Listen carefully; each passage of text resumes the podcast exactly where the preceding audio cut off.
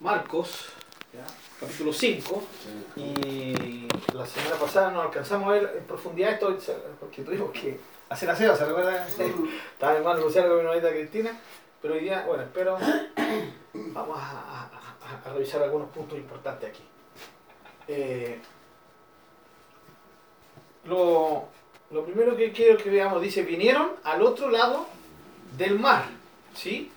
Eso hay que contrastarlo con el capítulo anterior, donde dice, aquel día cuando llegó la noche les dijo, pasemos al otro lado. Marcos 4:35, ¿no? Y aquí donde viene la famosa tempestad. Rumbo al otro lado es que ocurre la tempestad. ¿Sí?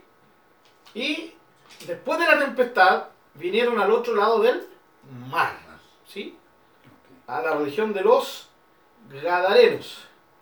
Y vamos a, como siempre vamos a ir a, nuestro, nuestros papitas eh, para ver, siempre es bueno cerciorarnos de, ¿no? de, eh, de entender a qué se está refiriendo, ¿ya? Ahí está. Ahí está nuestro mapita, ¿no? ¿Sí? Ya lo conocemos. Galilea, Samaria, Judea, Fenicia, que ya Tiro y Sidón, que esto ya no es Israel, ¿no? y acá al otro lado, aquí está el mar de Galilea, o el lago de Genezaret, Capernaum, Galilea. Entonces ellos estaban en este, en este lado del mar, ¿no? Y pasan al otro lado del mar, cruzan el mar, ¿sí? Y llegan, según Marcos, a la región de los Gadarenos, Gadara, aquí está Gadara, ¿sí? Entonces, eso significó lo que nosotros acabamos de leer. Cruzar el mar al otro, al otro lado. ¿Ya? Vinieron al otro lado del mar a la región de los Gadarenos. ¿Sí? Y cuando él salió de la barca, enseguida vino a su encuentro de los sepulcros un hombre con un espíritu inmundo. Y aquí fue lo que vimos la semana pasada, ¿no? El Señor en el lugar preciso, a la hora precisa. Las citas, si podríamos decirlo así un poco románticamente, las citas divinas son precisas. Ahora, no podemos olvidar lo que vimos la semana pasada, de la, de la oposición que hubo, ¿no? En medio, en el camino de que Jesús va hacia Gadara, eh, se produce la tempestad. Ah, incluso algunos comentaristas dicen que tal vez fue producida por, por el mismo Satanás. La Biblia no nos dice nada de eso. Pero sí ocurrió algo antes de que Jesús fuera a cumplir esta misión. Y eso nos llama la atención porque a nosotros muchas veces nos va a ocurrir algo similar. ¿No, Marcel? Una consulta con respecto a eso. Eh, ¿Satanás tiene dominio sobre la naturaleza? buena pregunta. Eh, efectivamente la Biblia enseña algunas partes donde sí él tiene autoridad. No autoridad absoluta, pero sí puede producir ciertas anomalías de la naturaleza. ¿Ya? Eh, pero la Biblia deja muy claro que es muy limitado. ¿Ya? Por eso aquí, siento dice el comentario, hay algunos, algunos comentaristas que creen que fue Satanás, pero no hay ningún indicio de eso. ¿Ya? Y cuando la Biblia no enfatiza mucho algo es porque no quiere que le tomemos mucho asunto. ¿Ya? Ahora, ¿puede el enemigo en algún momento producir algo sobrenatural? ¿Ya? No al punto, hermanos.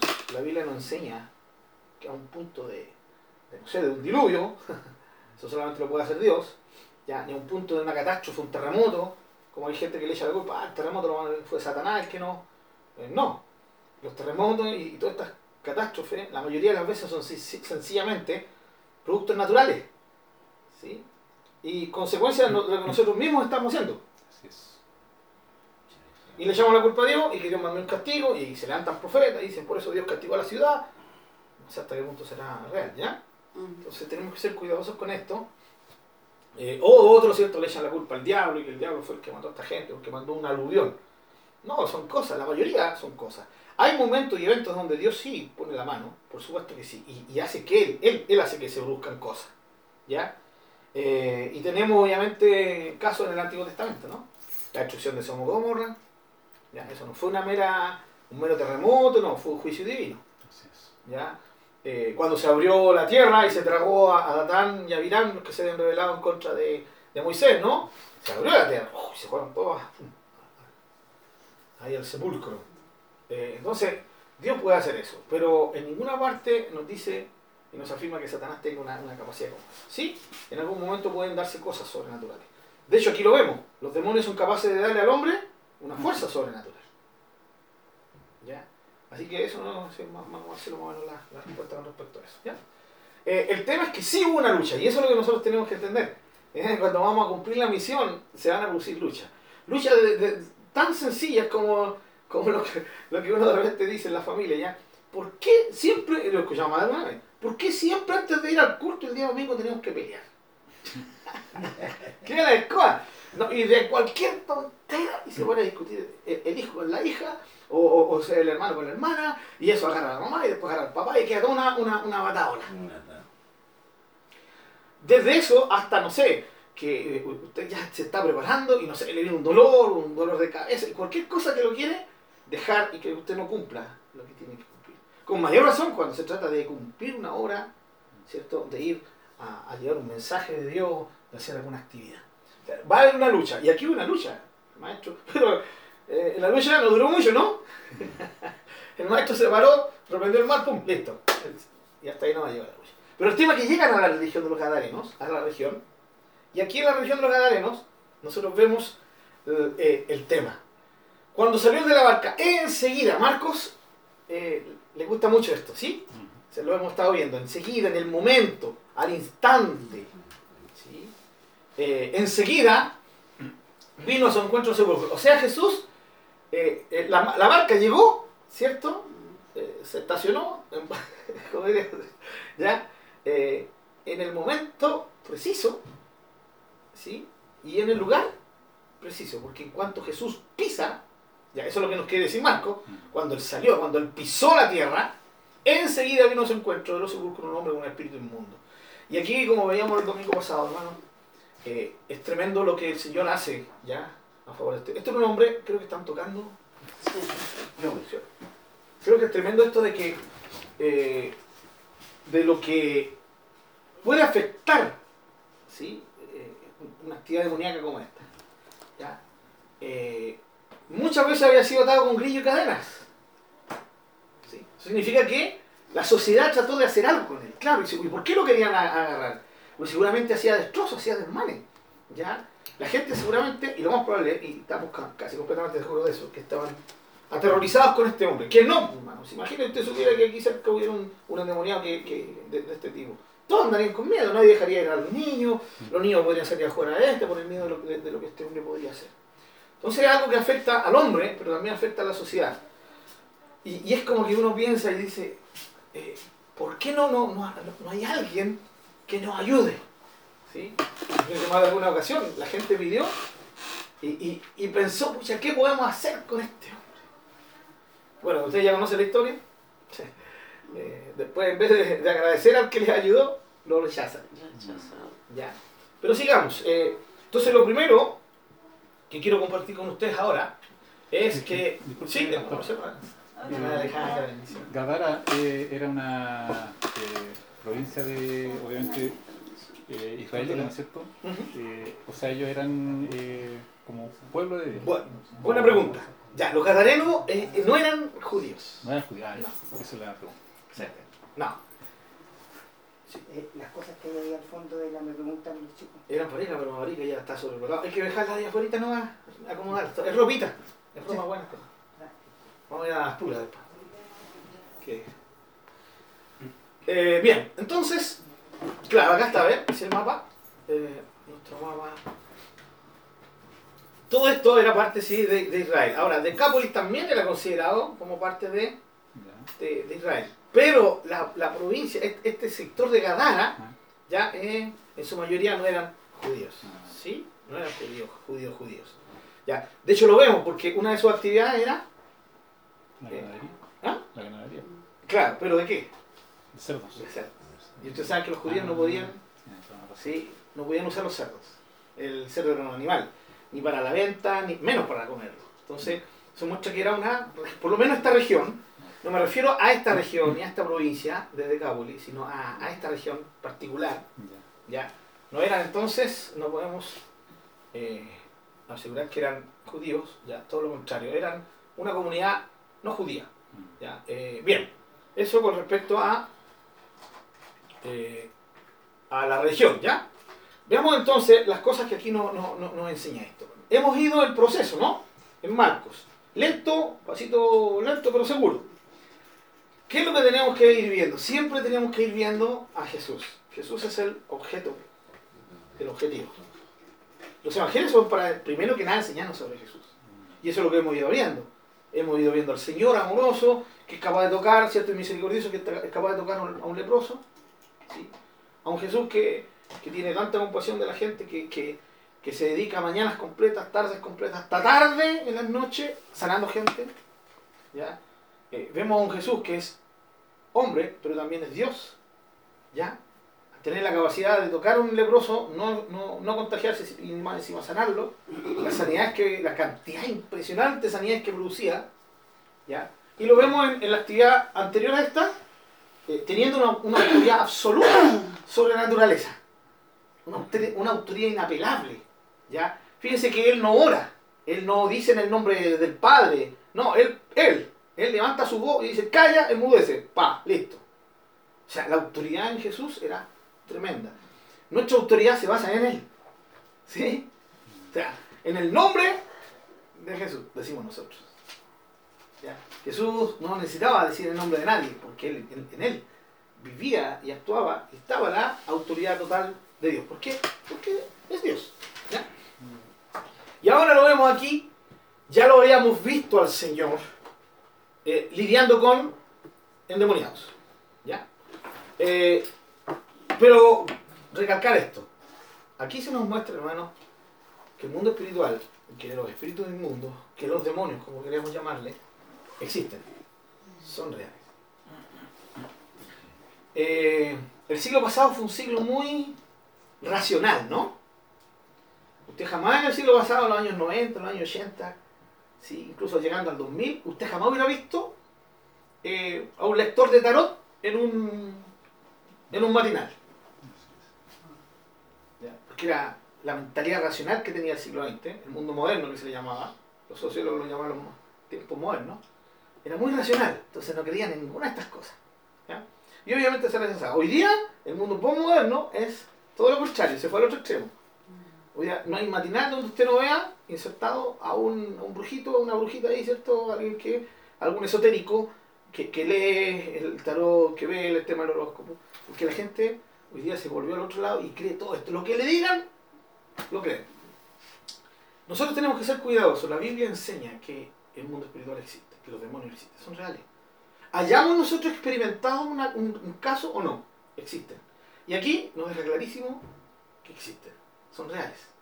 Aunque muchos científicos digan, no, las cosas que, no vemos, que no palpamos, que no podemos comprobar no son reales. Mentira, hay muchas cosas y esto es una de las cosas. Y aquí vemos un caso, hermano, que, que, que nos va a profundizar un poquito sobre esto. ¿Ya? La, la posesión demoníaca es real. ¿Ya? Este es el, un lado de la moneda. El otro lado de la moneda es cuidado cuando sobreexplotamos o explotamos una enseñanza. Y aquí es donde nosotros tenemos que ir viendo qué es lo que nos dice la palabra sobre el tema. Y no comenzar a inventarnos cosas, a deducir cosas que la Biblia no nos quiere decir claramente. La pregunta es, ¿existen los demonios? Existe. Segundo, ¿existe la posesión demoníaca? O sea, que los demonios posean a un ser humano. ¿Existe o no existe? Sí, sí, de hecho ahí está comprobado. Está más que claro. ¿Ya? Entonces, este es un pasaje que nos muestra lo real. Pero ¿quién? Recuerden, ¿cómo, cómo entender, cómo llegar a doctrinas en los evangelios? Siempre teniendo como objetivo a Jesús. Cuando nosotros comenzamos a agarrar una doctrina y la apartamos de la realidad de Jesús, ¿sí? de la conexión con Jesús, caemos en, en, en doctrinas que son al final erróneas. Hoy día hay todo un énfasis sobre esto, hay libros, hay un libro así gordo petete, eh, que trata eh, sobre la, la, los demonios y todas esas cosas, cómo expulsar demonios y todas esas cosas. ¿ya?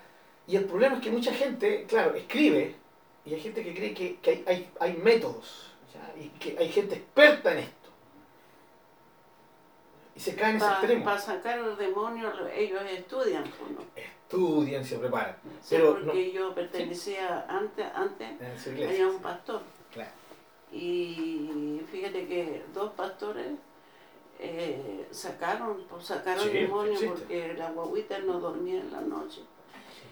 Pero hizo sacar todos los cuadros de ahí de la pieza porque tenía muchos cuadros de máquina. Claro.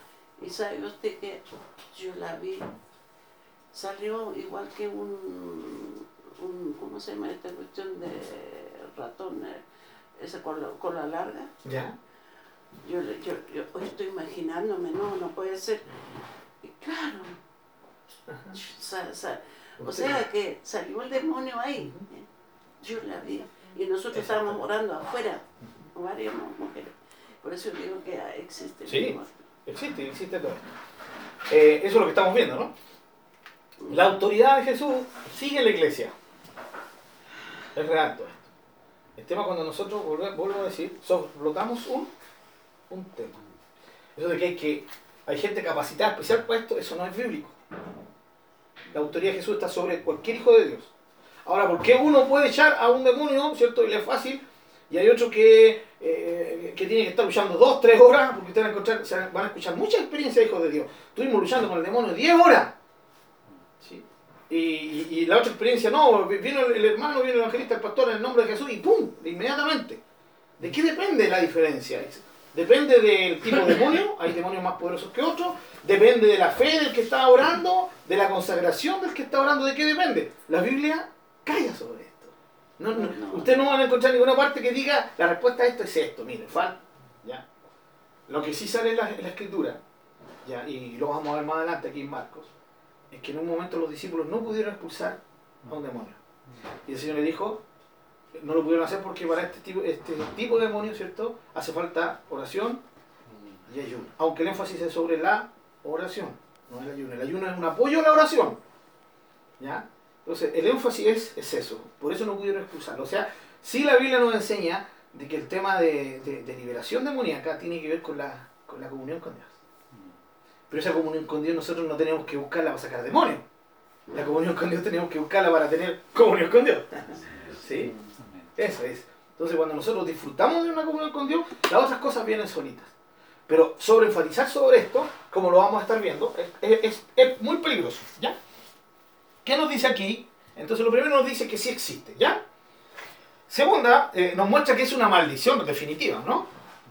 Eh, es una, una atrocidad la, la, la posición demoníaca.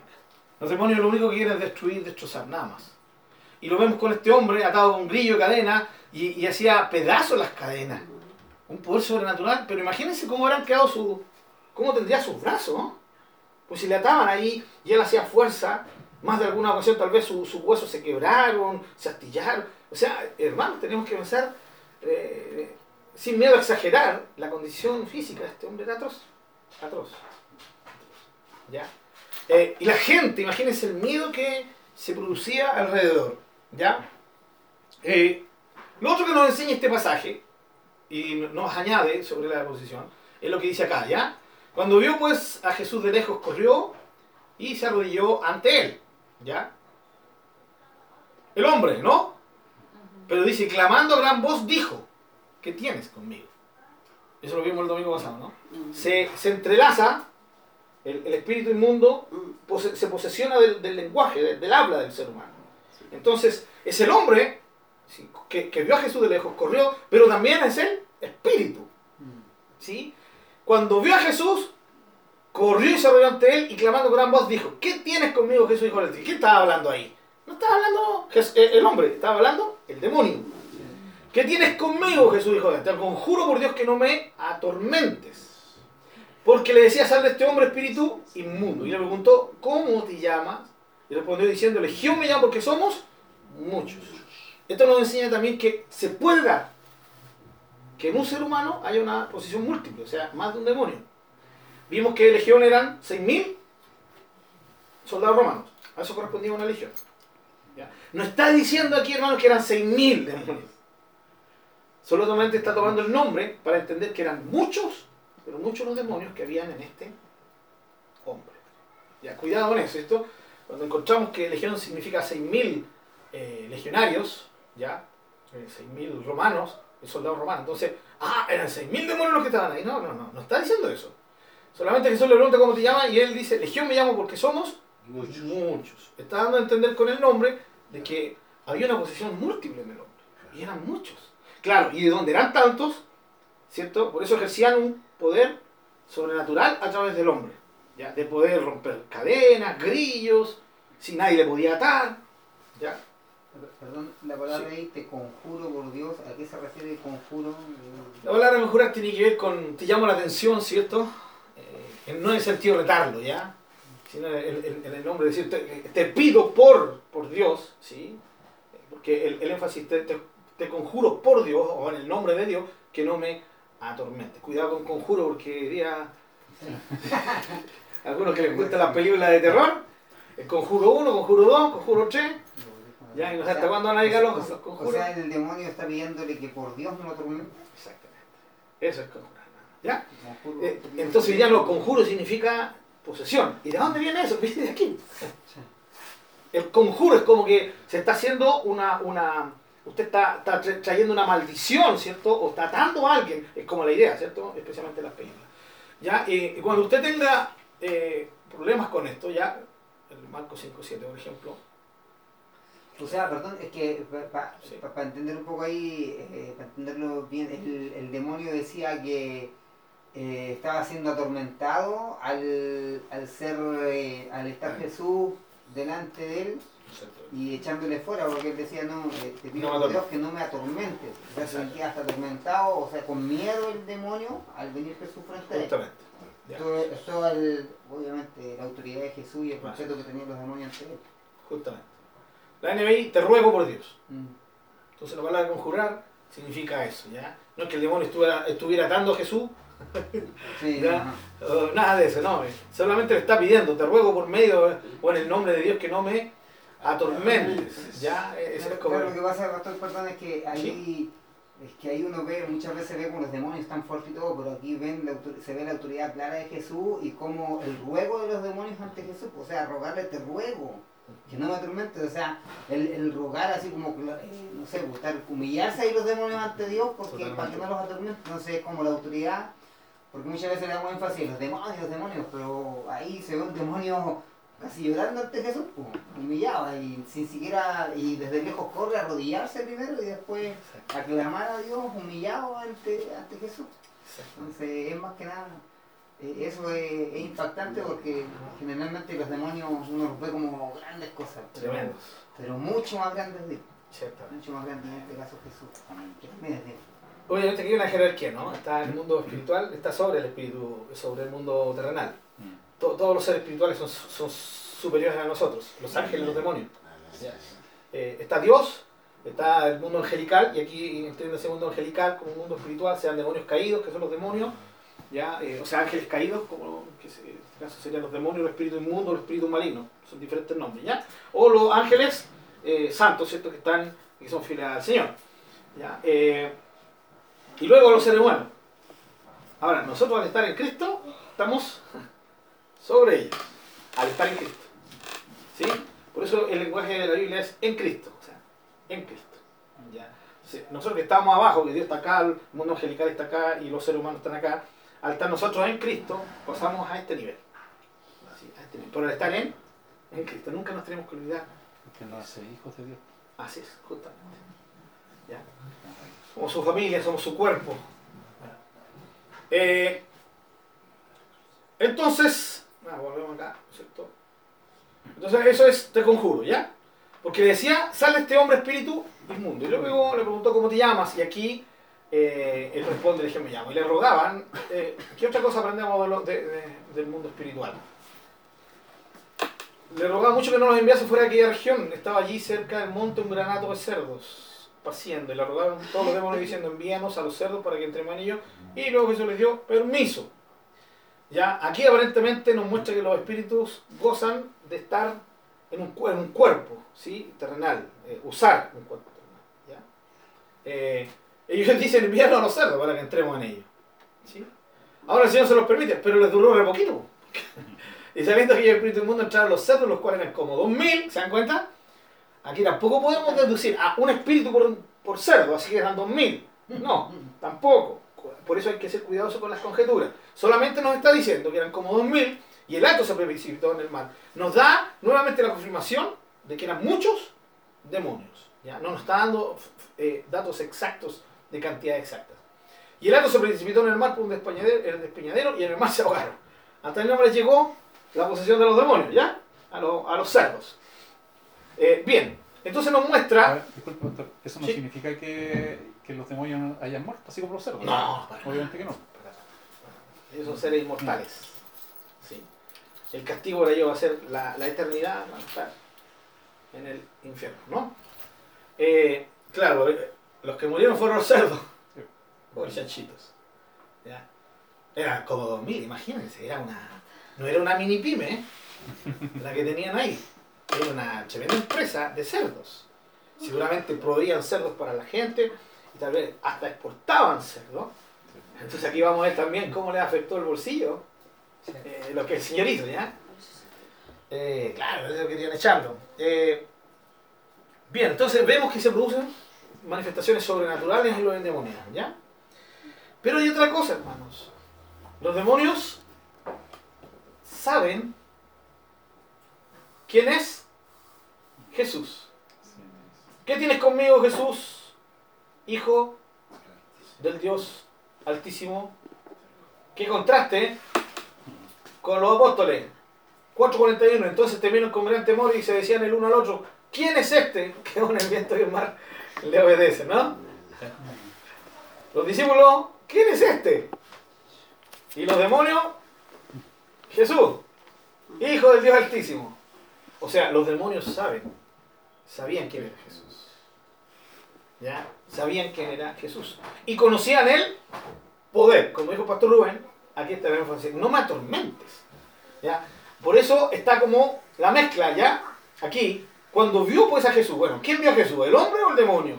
Corrió y se arrodilló ante él. ¿Quién? ¿El hombre o el demonio? Y clamando a gran voz dijo, ¿quién tienes conmigo, Jesús, hijo del antiguo? ¿Quién? ¿El hombre o el demonio? ¿Ya? El demonio usando al hombre. ¿Sí? El, demonio usando al hombre. Cuando una persona está en demonía, pierde su capacidad de raciocinio, su capacidad eh, ¿sí? de, de poder pensar. Así que era el demonio o los demonios los que tenían absoluto control sobre él. Por lo tanto, vemos al demonio cayendo, ¿cierto? Eh, de ante él y clamando, por favor, por favor, por Dios, te ruego que no me atormentes. Que todo esto es lo que la Biblia nos enseña, pero aquí nosotros tenemos que, ver el otro lado, y es, ¿qué no tenemos que sacar como conclusiones de esto? Ya, hemos visto, ¿sí? Lo que nos enseña, ¿o no? Resumimos, ¿ustedes ven alguna otra cosa que nos enseñe sobre los, espíritus malignos aquí? Piensen un poquito a ver si, encuentran algo más que, que puedan añadir, sería bueno. La posición, primero, mientras ustedes piensan, la posición demoníaca es real. ¿Estamos de acuerdo, no? Esta historia nos, nos, dice eso. Es una maldición, es para destrucción, también lo tenemos claro, ¿no? En ningún momento va a ser una bendición. Eh, tercero, es posible una, una posición múltiple, o sea, varios demonios en un, en un mismo poseído se producen manifestaciones sobrenaturales a través del poder de los demonios, como el que hace este hombre que era capaz de romper cadenas, grillos, etc. Y, por supuesto, saben quién es Jesús y conocen su poder. ¿Ya? E, eso es, fíjense, eso es lo que se rescata de aquí. Pero cuidado, el otro lado es lo que no tenemos que sacar como conclusiones y hacer doctrina de aquello. Y por ejemplo, uno viene y dice, a ver, porque le decía, sal de este hombre, espíritu inmundo. No me atormentes. Era porque Jesús le, estaba, le, había dicho, sal de este hombre, espíritu inmundo. ¿Sí? Entonces nosotros podemos decir, a ver, cuando Jesús le dijo, sal de este, de este hombre, ya, espíritu inmundo, el espíritu no salió. Porque al no salir, ¿cierto?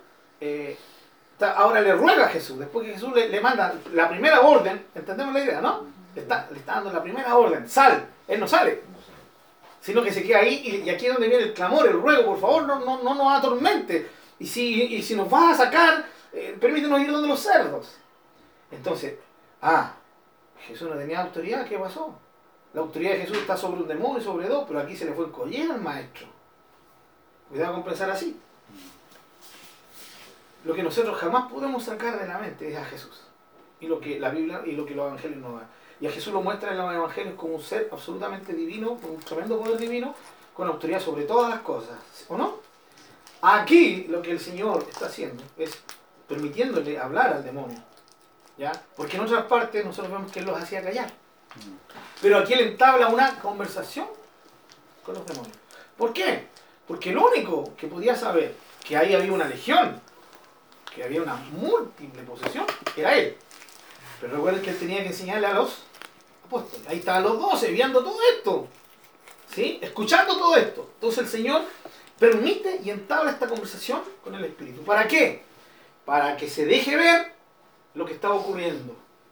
Y para que eso por un tiempo quedara escrito por los apóstoles y por los escritores del Nuevo Testamento, los evangelistas, para que nosotros aprendiéramos sobre el mundo espiritual. No es porque Jesús no tuviera poder, no es porque le, allá, no le funcionó la primera, me va a funcionar la segunda. ¿Ya? Para nada. ¿Ya? Eh, y segundo, ¿por qué le pregunta el nombre? Hoy día ustedes van a encontrar con hermanos que enseñan. Para que usted saque un demonio tiene que preguntarle, tiene que saber su nombre. Pero la forma efectiva de hacer liberación es atacando el nombre ¿sí? Eh, del demonio. ¿Nos enseña Marcos esto? ¿Nos enseña Mateo, Lucas esto? No. Aquí solamente estamos viendo a Jesús entablando una conversación con él. Aquí esto no es un manual de liberación. ¿Lo entendemos, hermano? ¿no? El fin de Marcos no es enseñarnos un manual. Ah, entonces ya, pregúntele el nombre. ¿Sí? No, no, no, hay, no hay un manual, hermanos. No hay un, los 21 pasos para sacar un demonio. Los tres pasos para. No, no existe eso. Porque hoy día está de moda eso, para todo. Los 15 pasos para la santidad, los, los 7 pasos para la victoria espiritual, los 8 pasos, para- en fin. Todo así como que si fuera todo estructurado, eso no existe en la palabra de Dios, hermano. ¿Ya? La relación con Dios es algo vivo, ¿sí? Y como es vivo, se mueve, ¿no? Está en constante proceso. Pastor, Sí. disculpe, quiero hacer una pregunta. Por supuesto que sí. Es que pasa que eh, yo siempre he escuchado desde chica que eh, atan a los demonios, como trato de pie, de mano, de, cabeza, con el codo, no sé.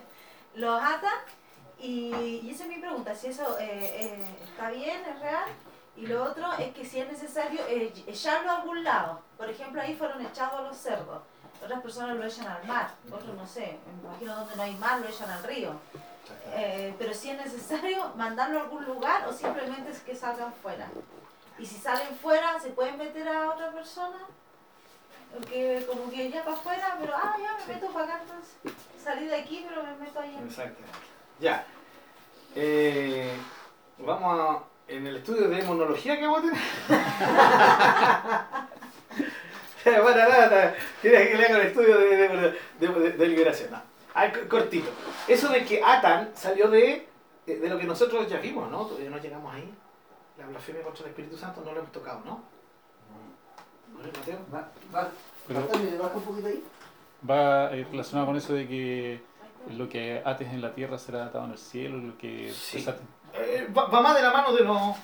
Es que, perdón hermano, me confundo como estoy estudiando Marco con los hermanos Guachica. se me- eh, porque pierdo la. van más adelantados que nosotros. Sí, los hermanos, no, los hermanos son cabos. Eh, No, pero no no, no, hemos llegado ahí. O si ya pasamos ya. Ah, no, sí, pues ya pasamos. En el capítulo 3. sí, vimos el tema, sí. Eh, Ya tocamos el tema. Cuando eh, los religiosos dicen que por el poder de Belcebú, Ah, sí. ¿sí? Sí, sí, sí. que el príncipe de los demonios, Jesús echaba fuera los demonios. Ahí donde viene la enseñanza de Jesús. Nadie, ¿cierto? Eh, eh, que blasfeme contra el Espíritu Santo podrá ser perdonado. Pero ahí donde sale, dice, y Jesús, dice, eh, dentro de, las figuras que Jesús pone, nadie puede entrar a la casa del hombre fuerte y saquear sus bienes sin antes atar al hombre fuerte, y ahí viene el tema. De ese versículo se han tomado nuestros hermanos, especialmente los hermanos antiguos, los hermanos de línea pentecostal, para enseñar que la Biblia enseña que hay que atar al hombre fuerte, que hay que atar a los demonios. Y ustedes lo van a escuchar incluso hasta hermanos de, de nuestra congregación. ¿ya? ¿Está mal? Nosotros explicamos que no está mal, según su fe será hecho. Pero eso no es un manual, ni es, el- ni, es lo que nos quieren eh, eh, enseñar. Esa vez nosotros estudiamos eso y nos dimos cuenta que eso son parábolas. Y una parábola es una pequeña historia, ¿cierto?, de la vida real para entender. ¿Sí? Ahí usa parábola. Entonces lo que hay que hacer una diferencia es qué es parábola y qué es enseñanza directa. Y eso de que entrar a la casa del hombre fuerte para, y hay que atar al hombre fuerte, es una parábola. Porque sería complicado. Dice, para saquear sus bienes. O sea, Jesús estaba enseñando que podíamos a la casa cualquiera y saquear sus bienes. Es una parábola. Entonces de ahí viene el tema de atar, hermana Alejandra. Ningún problema. Si al cristiano le resulta y tiene fe, eh, los demonios no se, no se van a, a sujetar a- al lenguaje que ocupes. Se va a sujetar a la autoridad que fluye a través de ti. Entonces, ¿para qué entrar en una discusión con los hermanos que creen esto? Si creen esto, que lo sigan haciendo. Pero el problema está cuando yo quiero enseñar, que la Biblia enseña eso. ¿no? Ahora, el espíritu del mundo sale y claro, queda libre, puede volver y entrar a cualquier ser humano. ¿Ya? Eso más o menos, Sí, resumido por más Ya, vamos a avanzar. quiero dar clase. Ya, muy bien. ¿Te puedo recomendar a alguien que te pueda dar? Conozco un viejito de ahí. Porque le decía, sale este hombre espíritu del mundo. ¿Ya? Y le preguntó cómo te llamas. Entonces, entendemos, hermano, ¿no? Aquí no está diciendo que para echar fuera un demonio tenemos que saber el nombre. Jesús en- entabla esta conversación con el demonio para que haya una revelación de lo que puede ocurrir en el mundo espiritual. Bien. ¿Estamos ok, hermanos? Seguimos para terminar con esto y no pasarme. Eh, lo otro que nos enseña aquí, ahora ya que hasta aquí llegamos con el tema de los espíritus inmundos, centrémonos ahora en Jesús. A ver, eh, el poder de Jesús sobre un espíritu inmundo. El poder de Jesús sobre cientos y miles de espíritus inmundos. El poder de Jesús eh, no tiene comparación. Amén. Así es. Y esto, esto nos enseña que el poder de Jesús está sobre un demonio so- o sobre una patota de demonio. No hay diferencia para él. ¿Ya? Y le rogaban mucho que no enviase fuera de aquella. Le rogaban. O sea, ellos sabían que dependía de que si Jesús se los permitía o no. ¿Ya? Suplicaban. Claro. Y le rogaron todos los demonios, decían, envíanos a los cerdos. Luego Jesús les dio permiso, miren qué enfático. Se fueron allá porque Él les dio permiso. ¿Qué es lo que ocurre aquí? Eh, se nos está mostrando, ¿por qué toda esta historia? Para que los que leyéramos luego entendiéramos la autoridad absoluta de Jesús. Nada se mueve sin su permiso. Y esto les dio su permiso porque no le quedaba otra. No. Permiso habla de soberanía. Si el Señor le hubiera dicho no, él no. Y se hubieran tenido que ir. Pero el Señor les permite. ¿Y, qué nos muestra esto? La autoridad total que tenía el Señor Jesús sobre el mundo espiritual. Y sali- saliendo aquellos espíritus inmundos entraron a los cerdos. Ya, ya conocemos esa historia, ¿no? Ahora, eh, qué triste esto, el rechazo del Señor. Obviamente, los que están apacentando cerdos cuando vieron lo que ocurrió, y vieron que los cerdos, ¡ah! Imagínense a los cerdos gritando, ¡ah! Se arrancaron. Dijeron, seguramente no eran los dueños. ¿Qué les podemos decir los dueños? Corrieron al pueblo, corrieron a la ciudad, corrieron a, por donde iban contando y, y diciendo, esto y esto ocurrió. La gente vino, ya, acá en el versículo 16, y les contaron lo que habían visto, cómo le había acontecido al que había tenido el demonio y lo de los cerdos. ¿Ya? Eh, vienen a Jesús y ven a que, a ver, y los que presentaban los cerdos huyeron y dieron aviso en la ciudad y en los campos y salieron a ver qué era aquello que había sucedido. Vienen a Jesús y ven al que había sido atormentado el demonio, que había tenido la legión, sentado, vestido y en su juicio cabal. Y tuvieron miedo. El ser humano, por naturaleza, le teme a lo desconocido. Le teme a lo sobrenatural. ¿O no es así? Desde pequeñitos. ¿Sí? Yo tenía un terror levantarme en la noche para ir al baño, porque yo sabía que abajo yo ponía mi pie en la noche ahí en el suelo y alguien me agarró la mano mi pie por debajo. ¿Cierto? Fuera un duende, no tenía, nunca supe qué es lo que había. No. El, miedo, el miedo a lo- a lo sobrenatural. Y esta gente, ¿por qué tuvieron miedo? Porque vieron al hombre. ¿Sí? El mismito. Que ellos mismos habían tratado de encadenar, que habían visto el poder sobrenatural que tenía este hombre. ¿Cierto? Cómo los aterrorizaba a ellos. Y ahora lo ven sanito, vestido, su juicio cabal. No, ¿qué es lo que es esto? ¿De dónde salió este poder? ¿Sí? Pero el tema es que, y les contaron ya los que lo habían visto, cómo le había acontecido al que había tenido el demonio y lo de los cerdos. Y comenzaron a regalarle que se fuera de sus contornos. Hoy si hubiera alguien que nos librara. Y llegó el que nos libró y ahora le piden que se vaya. ¿Por qué? ¿Por temor? Porque vieron su economía, ¿sí? El poder económico que tenían vulnerado. Hermano, el rechazo a Jesús es por diferentes razones. Sí. Es por diferentes razones. Pero cualquiera sea la razón, Es una- razón absolutamente egocéntrica y egoísta. Aquí tendrían que haberle dado la bienvenida al maestro, ¿no? Como los samaritanos. ¡Wow! Ahora sí creemos. No solo por lo que nos contaron. Sí, no por eso, solo por lo que nos contó la mujer, la samaritana, sino porque nosotros lo hemos visto con nuestros ojos. Pero esta gente le pidieron al Señor que se fuera. Y aquí vemos al Señor de todo el universo diciendo, che, que han creído, yo, quiero, yo estoy donde quiero estar. No. ¿Sí? No vemos al Señor discutiendo con ellos. Comenzaron a rogarle que se fuera de sus contornos. Al entrar en él, en la. O sea, si entra en la barca significa que va a dejar el lugar. ¿Sí? La barca era para nadar, para, para trasladarse a otro lugar, para no nadar y para no caminar. Iban a partir. Hasta ahí llegó la misión de Jesús en Gadara. Un solo hombre.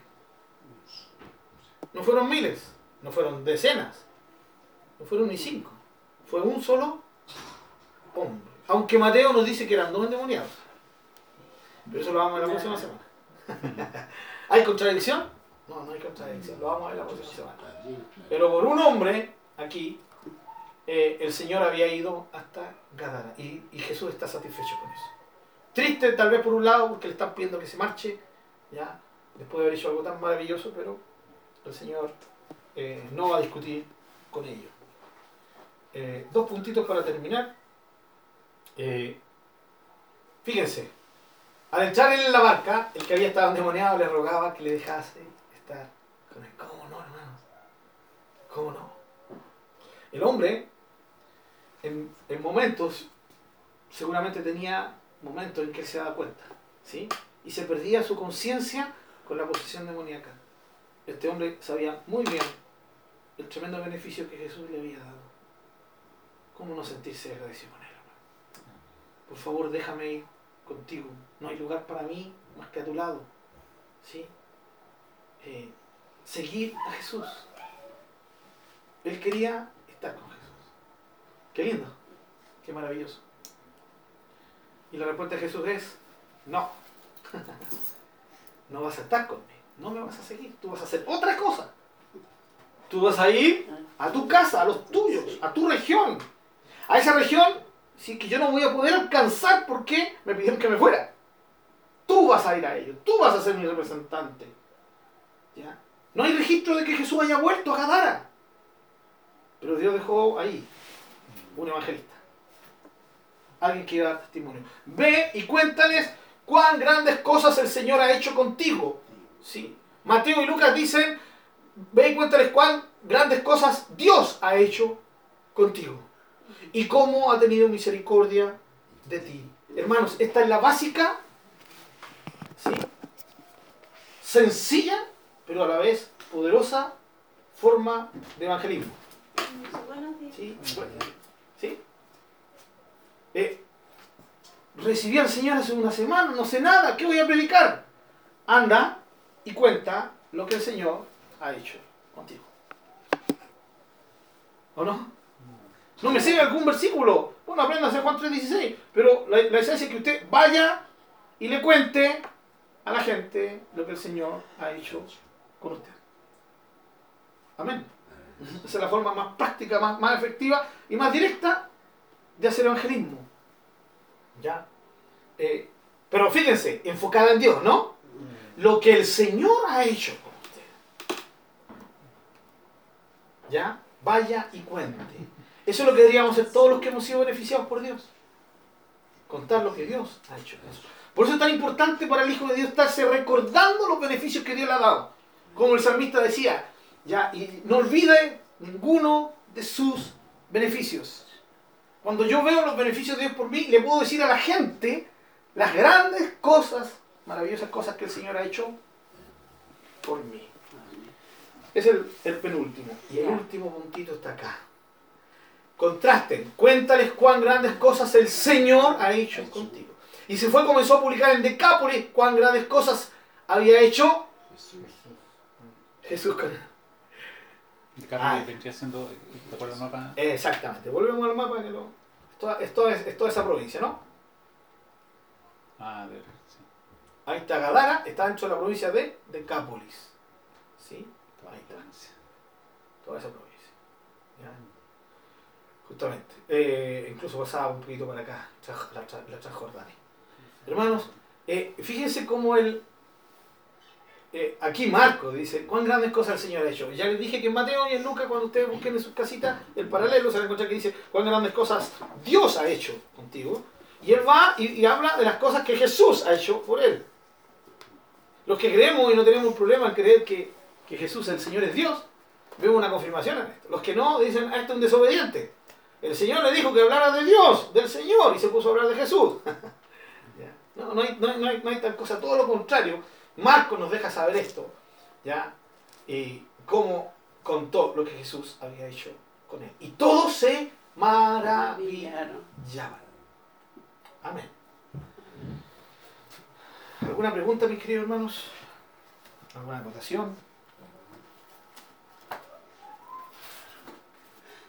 ¿Sabes qué se me olvidó a mí? ¿Qué se te olvidó, Esa es la eh, parábola. ¿Qué ¿Ya? quiere decir parábola? Eso? La parábola, la parábola es una historia. ¿sí? Parábola, hablan por parábola. Exactamente. La, la parábola es una historia inventada. Esa no. ¿eh? Esa es la palabra. lo que significa parábola. Hay muchas parábolas. Sí, pues por eso yo me confundo. Claro. No, no. La, la parábola es un sistema de enseñanza, hermano.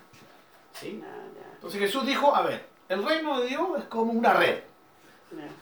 Entonces, cuando dice Jesús, es como una red, busca algo que toda la gente domina, ¿no? Ah, una red. Mano Juan Zambra viene y tira la red. Y entra todo tipo de pescado. Ah, Pescados que sirven y pescados que no sirven. Y luego divide. Eso es una parábola, es una historia Ah. Sí. Que se cuenta para que se explique una enseñanza profunda. Ningún problema. La idea es preguntar, hermana, siempre. No, no, no, no vaya a pensar que la vamos a retar aquí y la vaya a, poner, la vaya a castigar.